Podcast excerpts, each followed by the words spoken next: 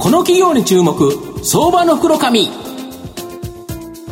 のコーナーは企業のデジタルトランスフォーメーションを支援する IT サービスのトップランナーパシフィックネットの提供を財産ネットの制作協力でお送りします。ここからは、相場の福の神、財産ネット企業調査部長、藤本信之さんと一緒にお送りしてまいります。藤本さん、こんにちは。毎度、相場の福の神こと、藤本でございます。まあ、昨日もあの、阪神がですね、大山と佐藤のホームラン、はい、ツーラン2発で勝った。まあ、タイガースといえばイエロー、黄色という形なんですけど、はい、今日はですね、あの、黄色い幸せの新幹線、僕、ドクターイエローって見たことないんですけど、あの、ドクター、ありますか？あのドクターイエローのですね、まあ、レール単勝者、これをですね、開発された企業、ちょっとご紹介したいというふうに思います。はい、今日ご紹介させていただきますのが、証券コード7721、東証一部上場、東京景気代表取締役社長の安藤剛さんにお越しいただいてます。安藤社長、よろしくお願いします。よろしくお願いします。よろしくお願いします。東京景気は東証一部に上場しておりまして、現在株価988円、1単位10万円弱で買えるという形になります。東京都大田区南蒲田にですね、本社がある明治29年、1896年、我が国初のですね、戦艦向けの圧力系の景気工場、こういうとして創業した、まあ、老舗のメーカーという形になります。実は日本語も作ってて、今ではこの普通に使うケーキという言葉、これはですね、創業者が英語のですね、メジャリングインストゥルメント、これからですね、創作したという形で、日本語も作ったという形なんですが、で、あと1926年ですね、健康保険制度の認可第1号であったりですね、1917年に工学景気部門、これをですね、分離独立させ、三菱合資会社と共同でですね、日本工学工業株式会社、現在の実はニコンさんなんですけど、これをですね、設立するなど、本当の歴史を作ってきたという会社なんですが、まあ、御社は本当にさまざまなですね、ニッチトップ、まあ、グローバルでもっていうような製品があるみたいなんですけど、具体的にいくつか教えていただいてよろしいでしょうか？はい。あのまあ、当社、うん、例えばですね、うん、えー、タンカーとか、コンテナ船などの、まあ、大型船なんですけども、うん、まあ、この正確なですね、方位確認、まあ、これに欠かせないジャイロコンパスというのがございます。はいそれとその信号を使ってですね、船をまあ自動運航させるですね、オートパイロット。まあ、この2つのですね、え当社製のナビゲーション製品というのはですね、まあ、世界の大型船舶のですね、6割以上のシェアを占めております。なるほど。あと、あの飲料水とか下水道、はい、これでも関わるんですよね。ええあのー、これ、日本のですね、うん、例えば飲料水、まあ、それから下水もございます、うんうん、それから農業用水もございますけれども、うんうんうん、まあ、家庭用ではないですね、大量の水。水資源管理ですね。はいはいここに使用されている超音波式の流量計、うん、まあ、これも国内の6割以上のシェアを占めておりましてですね、うん、これ、世界初なんですよね、はい、あのこの超音波流量計、うん、おかげさまでですね当社が世界で初めてですね、まあ、実用化したということで、まあ、広くですね、えー、この方式がですね採用されております、なるほど、あと最近あれじゃないですか、川が本当に異常気象多いですよね、えー、これも御社、なんか貢献してるんですよね。はい、そうですね、まあ、あのご存知ご存知のようにですね、まあ、異常気象によってで、各地でですね、まあ、河川の氾濫、相次いでいるわけです。えで、この河川のですね、水位上昇をですね、まあ、早く、それから正確にですね、まあ、計測して、水位が異常の場合にですね、まあ、避難を促すと。で、これ人命を守るための、危機管理型の水位計というふうで、呼ばれておるんですけれども、まあ、これが近年、全国各地の河川に設置されましてですね、えー、水位計計測センサーの一つとしてですね、うん、まあ、当社の電波レベル計、まあ、各地でですね、うん、全国各地でですね、活躍しております。うん、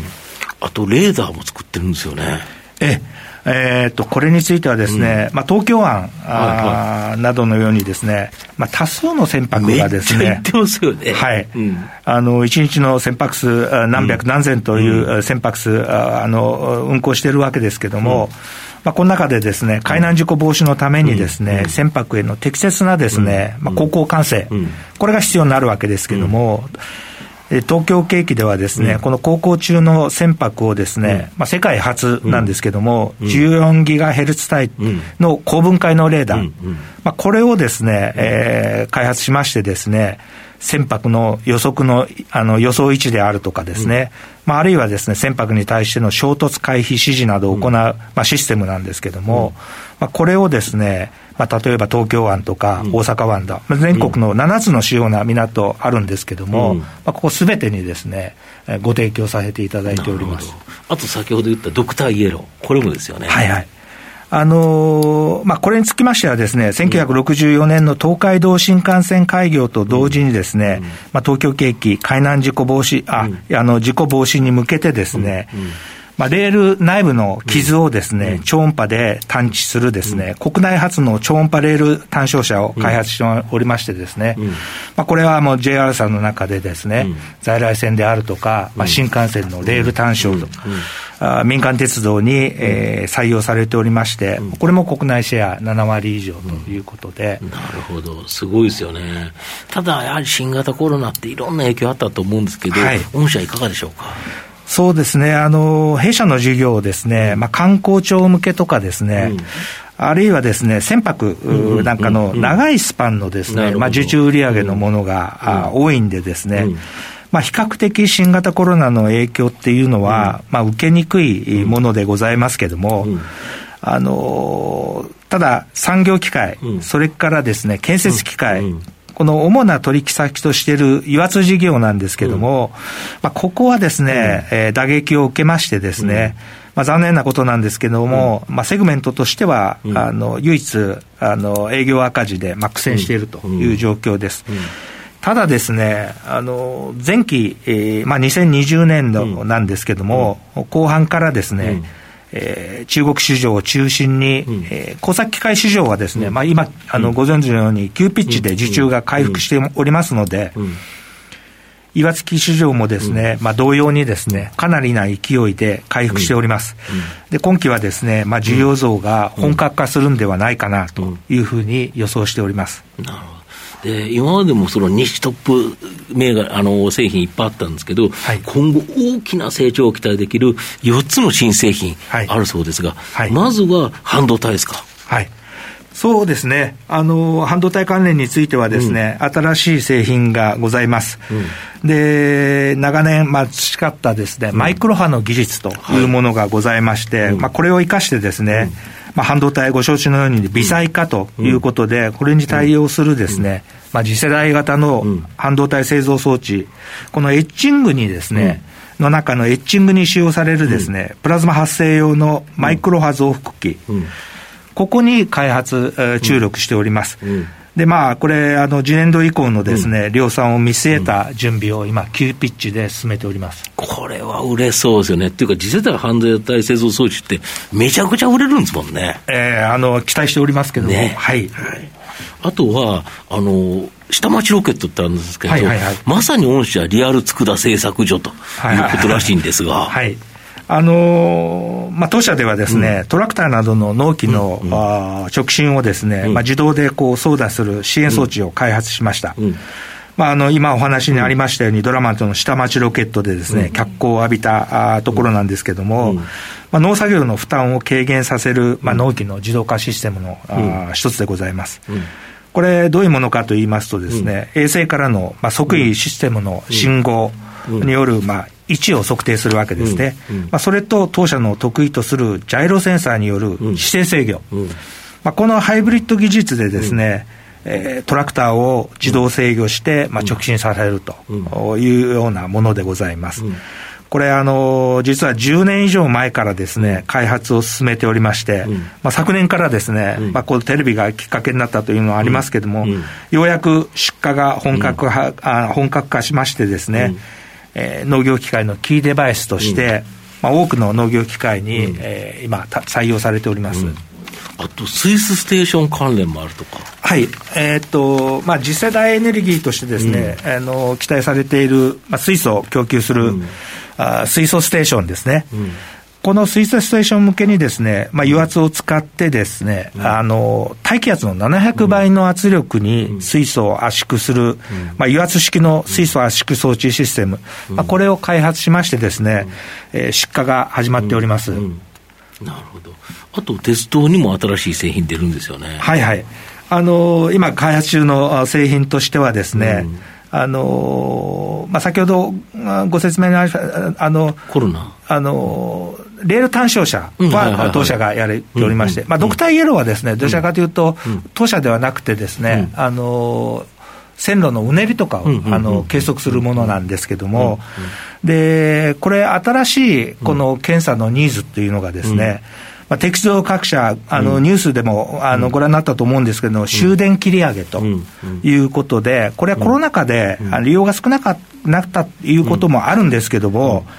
あの夜間のですね、保守作業時間の確保、まあ、それも理由の一つなんですね。